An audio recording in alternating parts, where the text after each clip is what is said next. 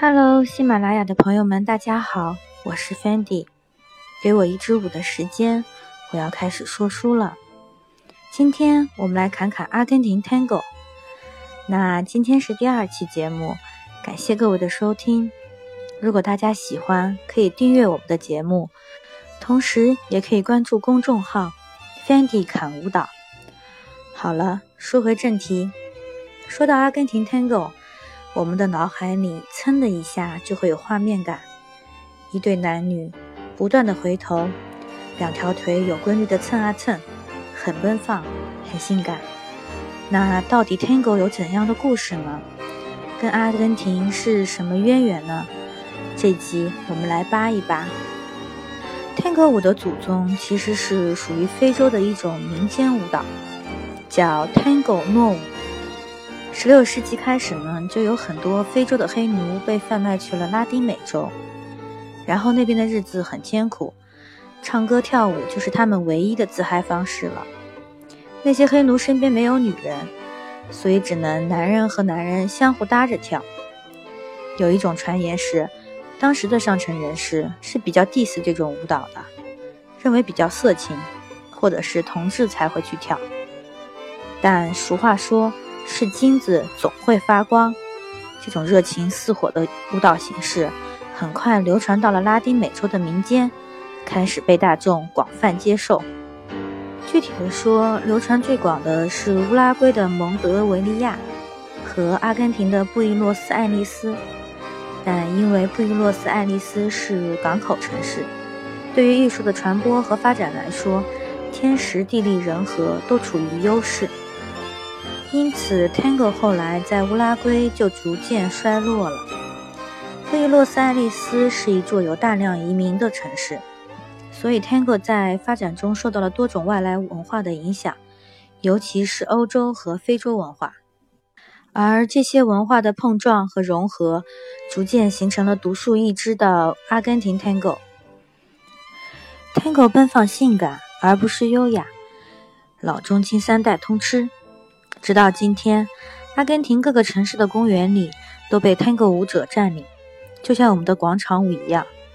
在我的心上，自由的飞翔。哒哒哒哒哒。不会唱了。好了好了，我们说回正题。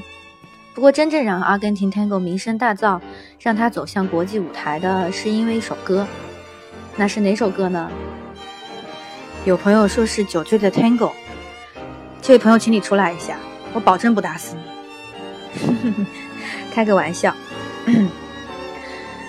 嗯，这首歌呢，其实是一位传奇的艺术大师写的传世舞曲。我相信大家都看过电影《闻香识女人》中的经典片段，阿尔帕西诺饰演的双眼失明的退休上校，在餐厅的舞池中与女主角翩翩起舞，交织旋转。而那首舞曲就是《一步之遥》，由阿根廷历史上最负盛名的 Tango 歌手卡洛斯·戈代尔创作。这首《一步之遥》也同时出现在电影《真实的谎言》中。阿洛·施瓦辛格与女间谍之间激情而又挑逗、尔虞我诈的 Tango 拥舞。当然，这一经典画面后面也沿用到了电影《史密斯夫妇》当中。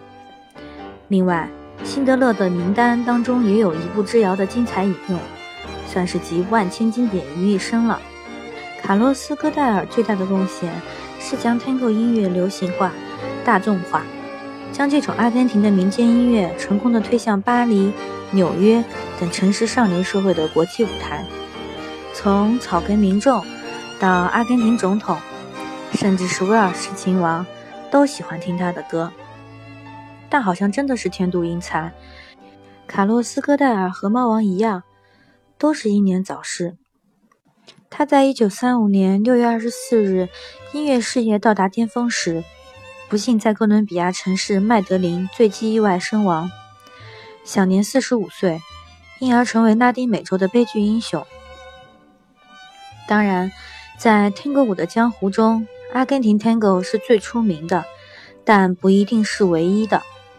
后来在演变和传播的过程中，又形成了英式 Tango、美式 Tango、国标舞 Tango 等门派。就叫《笑傲江湖》里面华山派的武功也有剑宗和气宗之分，虽然系出同门，却各有要领。